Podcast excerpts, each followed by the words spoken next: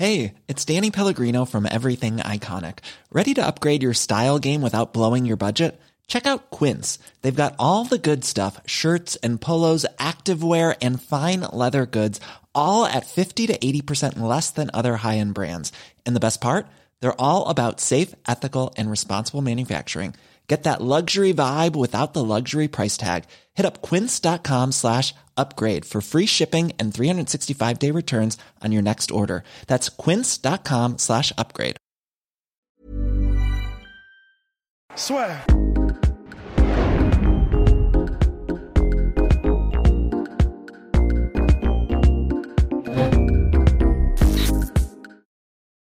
Bien, bonjour à toutes et à tous et bienvenue dans le podcast La Sueur. Bonjour mon cher Polydomso, comment allez-vous? Très bien. Eh bah formidable, Très, ça, très bien. ça fait grandement plaisir. Euh, on va parler d'Anthony Joshua Tyson Fury qui se sont rencontrés à Marbella tous les deux. Rendez-vous compte un petit peu. Et, euh, et puis ce combat-là, donc euh, les deux parties sont tombées d'accord pour un accord de deux combats, évidemment dans la boxe au cas où il y a un des géants qui tomberait. Est-ce que déjà ça, c'est un petit peu louche le fait qu'il... Enfin, moi, ça me surprend toujours que tu vois, il y ait un accord avant même, alors que les deux doivent quand même avoir un combat entre-temps. Euh, Que, que Joshua doit combattre euh, Poulev et a que, priori, et que et- euh, comment merde, Fury doit combattre euh, Wilder, Wilder. a priori. Oui, bon, c'est vrai que c'est étonnant parce que on on sait tous que si jamais l'un des deux vient à perdre, il y aurait peu de chances que le, le combat soit maintenu. Il y aurait toujours un- une échappatoire, mais il faut plus, à mon avis, faut plus le voir comme une, une préemption, quoi, une, une option. On, on prépare le truc et si jamais euh, tout va bien, bah, ça se fera. Enfin, c'est c'est euh, de la négociation contractuelle, même si là pour le coup c'est acté, mais euh, c'est vraiment ça. C'est on négocie pas à pas et en fait on marque à chaque fois, à chaque euh, à chaque étape de négociation par euh, par un accord. Comme ça, on est un peu plus euh, blindé. Mais euh, effectivement, je doute, comme toi, je pense que si jamais euh, l'un des deux euh, venait à perdre, le combat aurait moins de pertinence. Ouais. Et donc, du coup, probablement ne se, ne se ferait pas. Mais après, c'est très commun hein, dans, dans la boxe. Il y, a, il y a eu beaucoup d'occasions comme ça où les gens prévoient un, deux, deux combats en avance. comme ça, ça, ça me choque pas, en fait, ça, pour le coup. C'est ce que vient de faire bah, euh, justement ce que viennent de faire Gennady Golovkin et Canelo Alvarez pour un troisième combat. Et donc là, donc Fury, Joshua. Pourquoi maintenant? Pourquoi maintenant, mon cher Polydomso? Parce qu'on aurait pu se dire qu'on allait jamais avoir ce combat-là, déjà qu'on a quand même loupé le Wilder Joshua qu'on a attendu pendant quasiment cinq ans. C'est vrai, c'est vrai. Alors pourquoi maintenant euh, Je pense euh, ce qui penche un peu en la faveur de, de, Fury, c'est que lui est sur une, une montée euh, totale et il est, euh, n'y a pas de problème. Alors que euh, Joshua, qui pour le moment était un peu inaccessible au niveau de la négociation, hein, je pense que j'ai pas les preuves, hein, donc je m'avance, c'est mon, opinion. Mais je pense que c'était plus difficile d'obtenir un combat face à Joshua qui est quand même une, une énorme star hein, médiatiquement. il a le pouvoir de négociation. Et le fait qu'il ait chuté contre Andy Ruiz Jr., même s'il a, il a gagné la revanche, ça, lui, ça le rend plus accessible à la négociation. C'est pour ça qu'à mon avis, le combat se fait aujourd'hui. Si on, on replace les choses euh, dans un monde hypothétique où Joshua n'aurait pas perdu contre Andy Ruiz, je pense pas que le combat se serait fait, en tout cas maintenant. Quoi. Complètement. encore- Et puis surtout, en plus, là, avec euh, Fury, mine de rien, comme tu dis, Joshua est plus accessible parce que c'est vrai qu'à chaque fois, il proposait des miettes quasiment à Deontay Wilder. Et surtout, avec Fury, il a aussi une véritable superstar en face parce que Wilder, quoi qu'on en dise, même aux États-Unis, c'était pas une star. Donc c'est vrai que Mm. c'est compliqué pour Joshua de se dire, bah, je vais entre guillemets sacrifier des millions pour un mec qui va pas apporter ça à part, enfin, il apporte juste Deontay Wilder, c'était son bilan et la ceinture, exactement. Or Fury, bah, pour la revanche face à Deontay Wilder au MGM Grand, il a rempli la salle à lui tout seul. Mais c'est ça, mais en fait, c'est pour ça que je pense que ça se passe à ce moment-là, c'est parce que euh, Fury a eu ses deux matchs contre Wilder. Mm. A- C'est une conjonction qui, qui se réalise au bon moment, c'est-à-dire que maintenant Fury est une star. Euh, je pense que les gens réécrivent un peu l'histoire et disent que Fury a toujours été une star.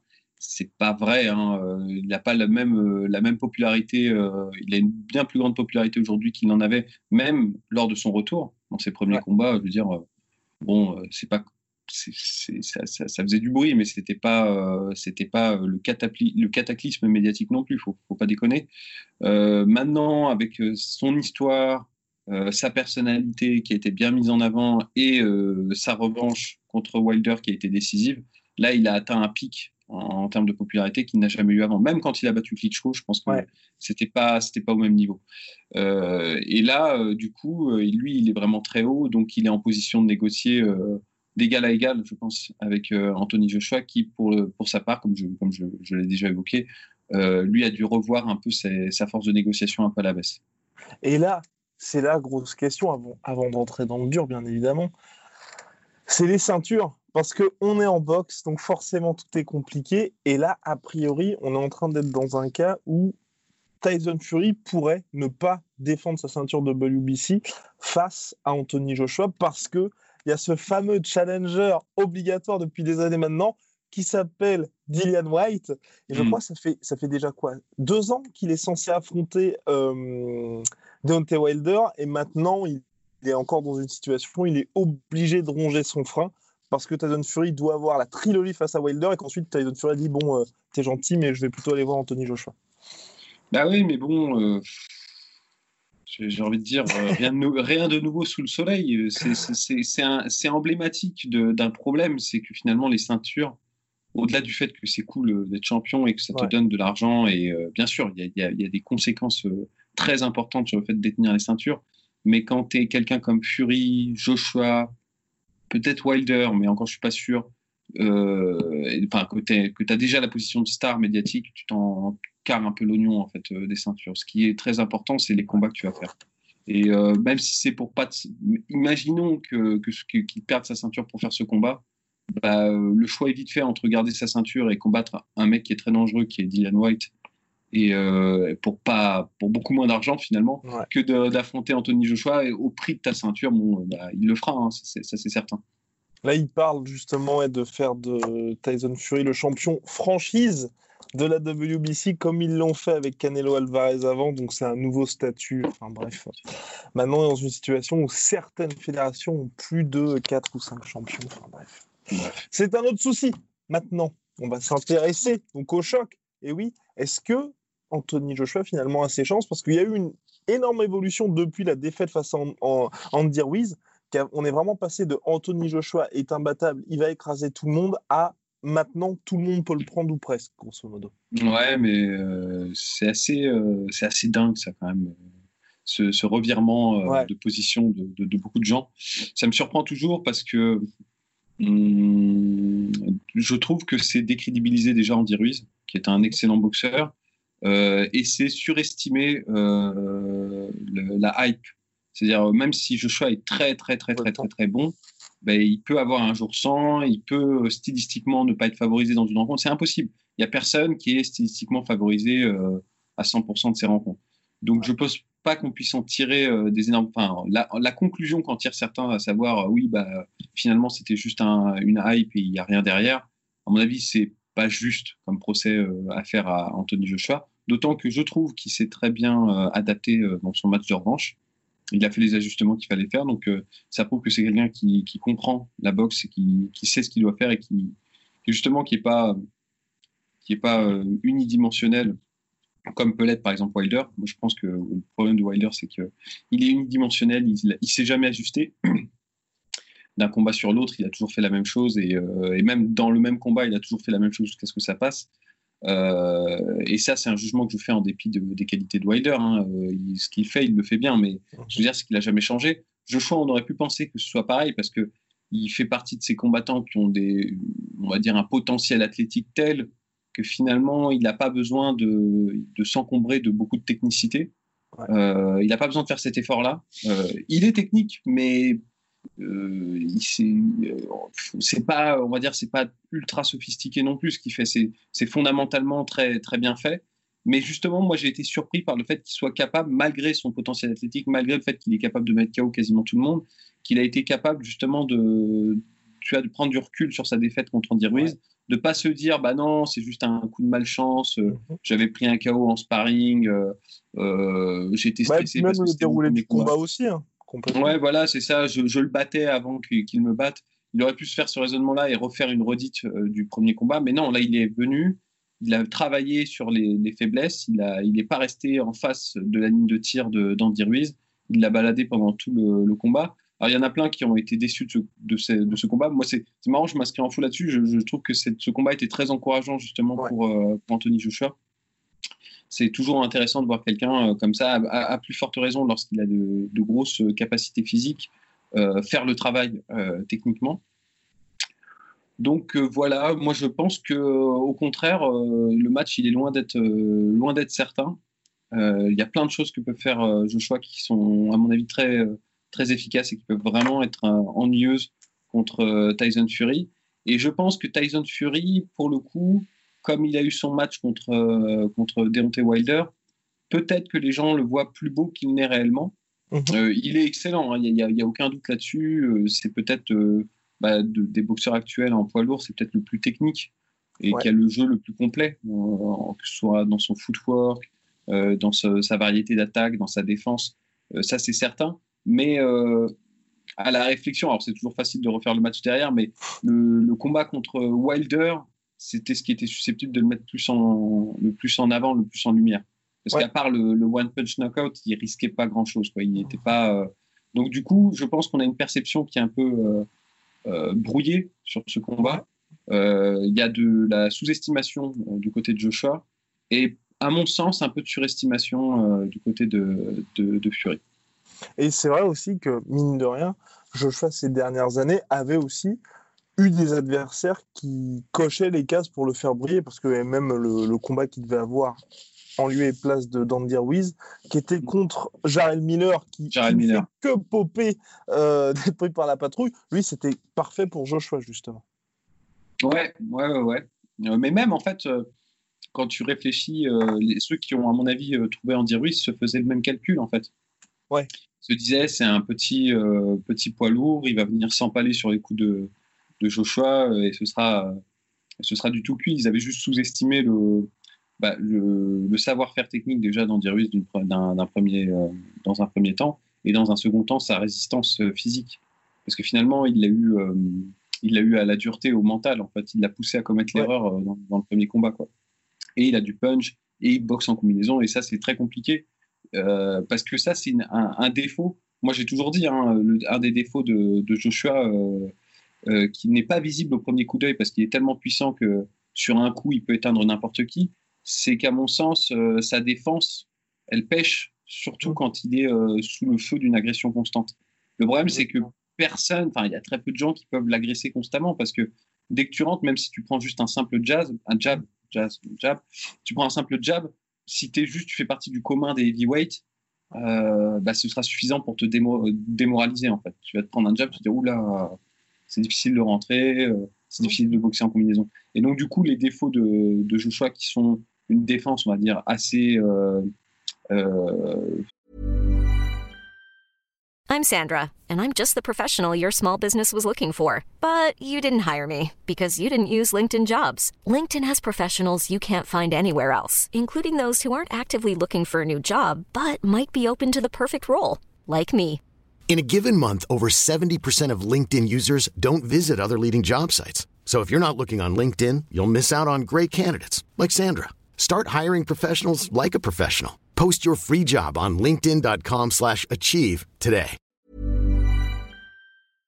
On va dire simple et ouais. un footwork qui jusqu'à son combat son deuxième combat contre Andy Ruiz n'était pas très développé, c'est-à-dire était en ligne droite et euh, il n'avait pas une position dans le ring qui était euh, très réfléchie. Et eh ben euh, ça, tu pouvais pas l'exploiter en tant que, on va dire, heavyweight moyen, à moins d'être un grand heavyweight comme, euh, comme Joshua. Euh, si tu étais petit heavyweight et que tu n'avais pas un sacré menton et pas, pas du savoir-faire, bah, tu étais un peu mort dans le film. Ça, c'est ça. Alors que c'est vrai qu'il y a des petits modèles, entre guillemets, comme notre cher Carlos Takam et puis même Povetkin, Povetkin. qui l'avaient un peu bousculé.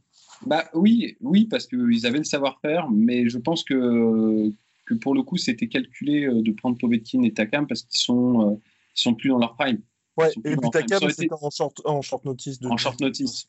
Et c'était des combats qui, à mon avis, bah, par exemple, un Povetkin en euh, Joshua avec Povetkin à son prime, ça aurait été très intéressant, justement, parce que Povetkin apporte un peu ce que a apporté Andy Ruiz sur, le, sur la table. Euh, donc, donc voilà, donc là, là la, la, la, la, donne est différente puisque là, on n'a pas du tout un modèle de heavyweight qui va dans le sens de Joshua. On a un mec qui est plus grand que Joshua. Oui, ouais, il est plus grand, plus long à Plus grand à longe.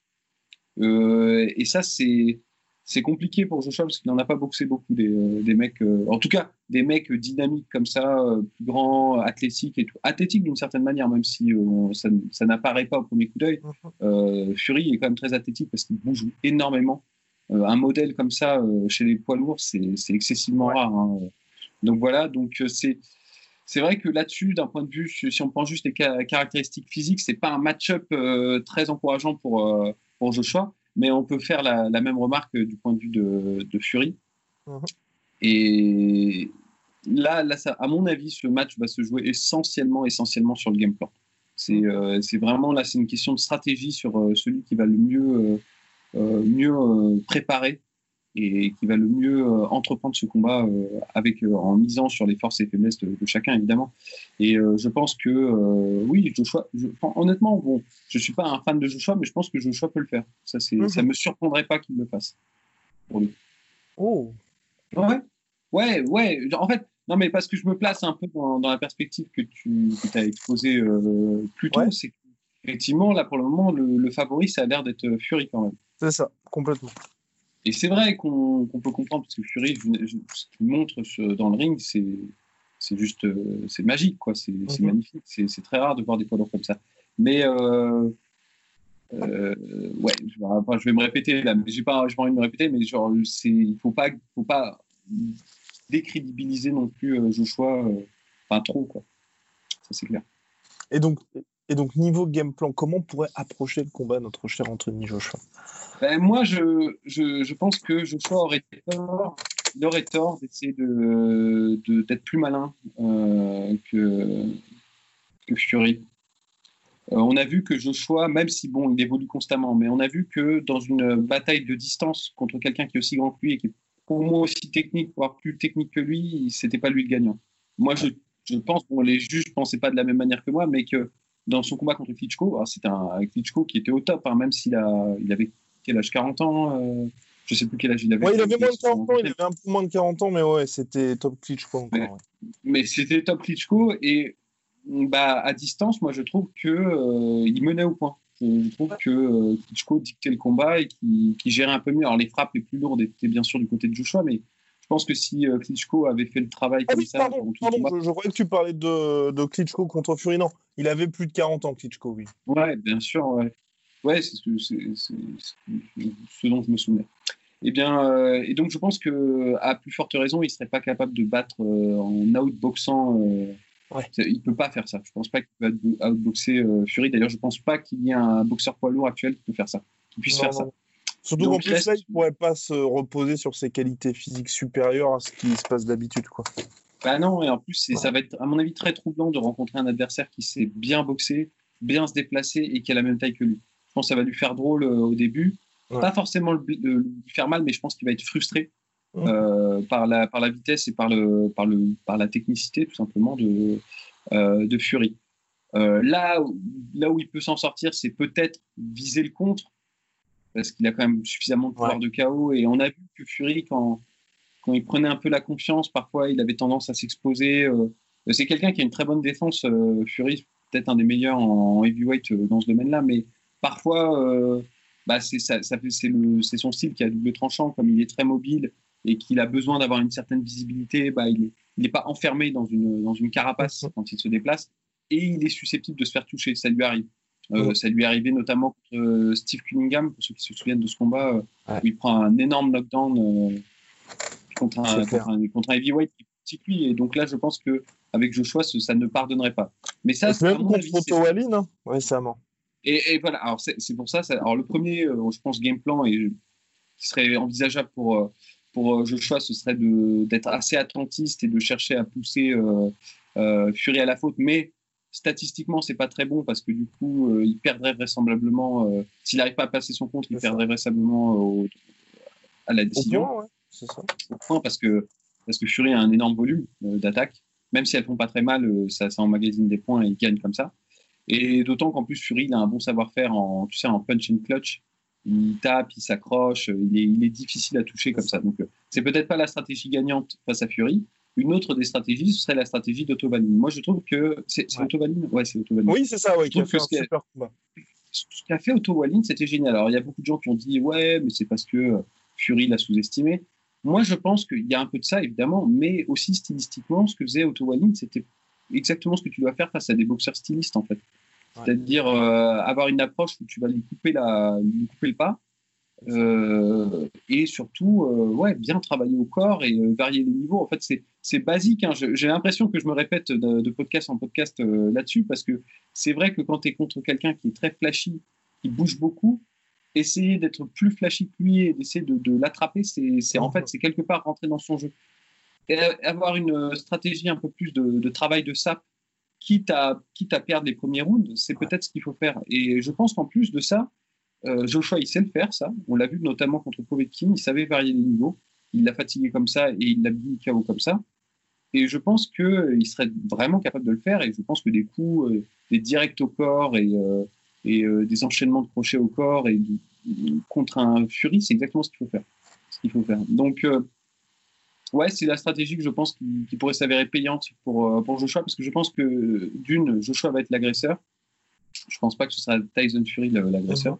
Je pensais pas que ça allait être Tyson Fury l'agresseur dans contre oui, Wilder. Mais personne ne pensait ça. Personne ne pensait. Je peux me tromper peut-être, euh, mais euh, d'autant que d'autant que ça, ce serait un match-up euh, possible pour euh, pour Fury, parce que je ouais. pense que les même s'il a fait une bonne performance contre contre Andy Ruiz ouais, Junior le deuxième ouais. combat, c'est parce qu'Andy Ruiz il fait il fait combien? 1m88, c'est ça Je crois que c'est ça mais euh, il serait tout à fait capable d'agresser euh, aussi euh, Joshua. Il pourrait le faire et je pense que ce, ce, serait compliqué pour Joshua parce que même si, comme je dis, même s'il il fait des progrès, il, c'est encore, ça reste encore un, une de ses failles. Quoi. Euh, néanmoins, pour Joshua, moi je pense que c'est ça le game plan. Euh, le game plan, c'est euh, vraiment viser la guerre d'attrition, mais pas guerre d'attrition, je vais gagner au point, guerre d'attrition, je, je, je, je, te diminue, diminue pour porter les stockades à la fin. Je pense qu'il en est largement capable. Moi, je pense qu'il en est capable. Et pour notre cher Tyson Fury, Tyson Fury qui, pour l'instant, dans les premières déclarations, il a l'air d'être reparti pour faire comme ce qu'il a fait face à Deontay Wilder, en expliquant que justement Joshua avait beaucoup de mal avec les déplacements et face au boxeur qui mettait la pression. On a vu contre Deontay Wilder pour le deuxième combat qu'effectivement il ne rigolait pas là-dessus. Alors est-ce que là c'est encore de la provoque ou ça peut être bah, véritablement sa stratégie? Honnêtement, ça peut être un game plan. Ça peut ouais. être un game plan parce que je pense il y a toujours le risque du contre hein, contre, ouais. contre un mec comme, euh, comme Joshua, mais je pense que est, il est largement capable de, de, nous sortir un truc comme ça. Et même s'il tape pas vraiment fort, on voit bien que euh, ça a été, euh, il a été capable d'arrêter euh, Deontay Wilder. Et bah, c'est quand même des coups d'un mec qui pèse 120 kilos. C'est ça, c'est ça, l'accumulation de coups, même s'il ne les porte pas à 100%, bah, ça fait le travail, ça fait, ça fait largement le travail. Et euh, à ça, j'ajouterais que, à mon avis, ce qui fonctionne très bien avec euh, Joshua, et euh, c'est la stratégie de punch and clutch, quoi. Ouais. C'est-à-dire agresser, accrocher, agresser, accrocher, agresser, accrocher. Ce qu'il a fait avec euh, Wilder, il l'a fatigué comme ça. Ah, c'était super. Bien faire. Et ça, ça s'il le fait, ce serait, euh, à mon avis, ce serait très compliqué pour, pour Joshua de, de répondre à ça. Mmh. Parce que, hormis le, le Hyde Mary counter punch, qui peut toujours, qui peut toujours placer, euh, je pense que physiquement, ça ne l'avantage pas. C'est quelqu'un qui est extrêmement athlétique, qui a une masse musculaire énorme, Joshua, mais euh, on le voit bien, hein, déplacé, à, bouger comme ça. Il n'a pas le cardio, le meilleur cardio euh, de, de, tous les combattants poids lourds, hein, le, le, Joshua. Il, se, il, prend très bien ses phases de repos. Moi, je suis toujours étonné. J'ai toujours l'impression qu'il finit ses rounds assez, assez chaud. On s'en rend compte, 30 secondes de plus, c'est chaud il prend la minute de pause et il revient et euh, ouais. il n'y paraît plus rien. Donc ça c'est ça c'est très très très fort de la part de, de Joshua.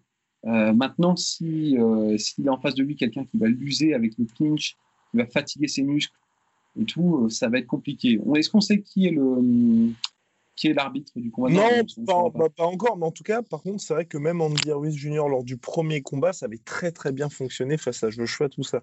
Parce qu'il avait énormément frustré là-dedans. Et c'est vrai aussi pour le coup qu'il avait été. Enfin, l'arbitre du deuxième combat avait été avait beaucoup moins laissé faire Wiz.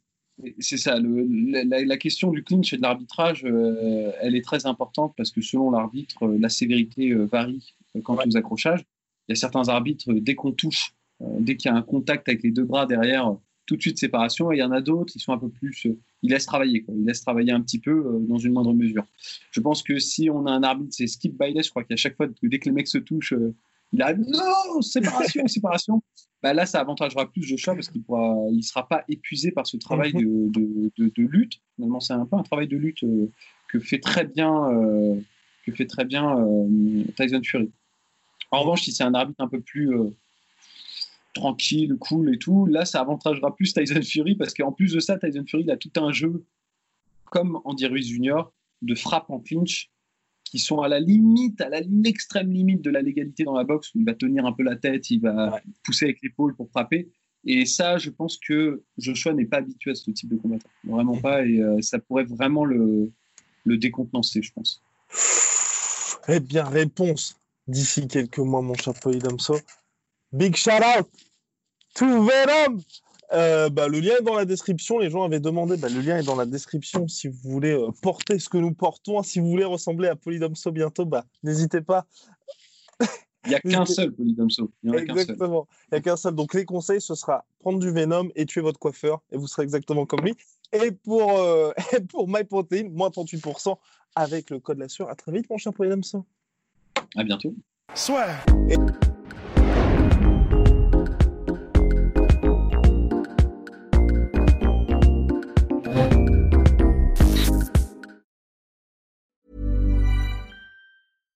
This is the story of the one.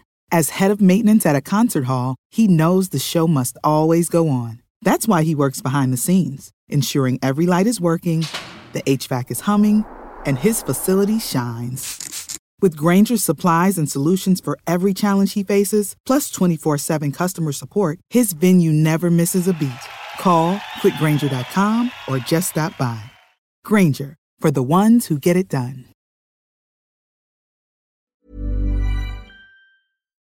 Et voilà, c'est la fin de votre épisode du podcast La Sœur. Si ça vous a plu, n'hésitez pas à nous mettre les 5 étoiles sur Apple Podcast ou sur Spotify. Vous pouvez aussi nous laisser un petit commentaire, ça nous aidera beaucoup. Et si vous voulez aller plus loin avec nous, vous tapez La Sueur sur toutes les plateformes ou sur les réseaux sociaux, vous nous trouverez. Et là, vous nous écoutez très certainement en audio. On est aussi en vidéo sur YouTube, mais également sur Snapchat. Là encore, vous tapez la et on sera là. Merci de votre fidélité et à très vite pour de nouvelles aventures.